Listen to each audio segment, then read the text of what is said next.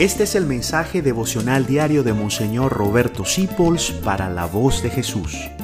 Queremos que la sangre de Cristo no se derrame en vano. Siguiendo los caminos, las huellas de Jesús, como hacía San Francisco de Asís, y teniendo él como regla de vida a Jesús vivo, que de paso todos los judíos modernos están descubriendo, como los que son cristianos, que Jesús es la Torah, la ley de Dios hecha carne, por eso seguirlo a Él es seguir la ley del mismo Padre.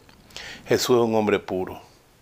El que dijo, dichosos los limpios de corazón, porque verán a Dios. Hay varias purezas.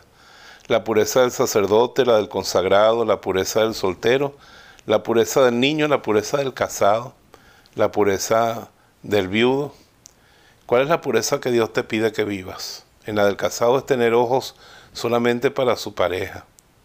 Y en los demás, tener ojos para Dios y conservar el corazón limpio de malos deseos. Recuerden que este hombre era tan puro que llegó a decir, el que desea en su corazón la mujer ajena, ya se acostó con ella, ya cometió adulterio.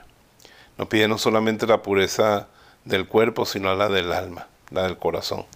Un ideal difícil de alcanzar hoy, que está todo tan lleno de morbosidad, de suciedad, la música, el ambiente, la cultura.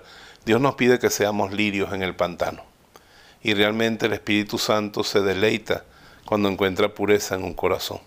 Por eso pidámosle esa gracia a Jesús, que es la misma pureza, que es el lirio en el pantano, que nos enseña a tener como Él un corazón limpio y puro, y que estemos dispuestos a cualquier sacrificio, porque Él decía, si tu ojo te sirve para pecar, sácatelo y tíralo lejos.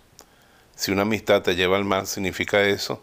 Si una costumbre te lleva al mal, arráncala de tu vida que más te vale, como él dice, entrar tuerto en el cielo, que ir con los dos ojos a perder tu alma en el infierno. Que Jesús nos enseñe el camino de la santa pureza y que con ella nos bendiga en el nombre del Padre, del Hijo y del Espíritu Santo. Amén. Gracias por dejarnos acompañarte. Descubre más acerca de la voz de Jesús visitando www.lavozdejesús.org.be.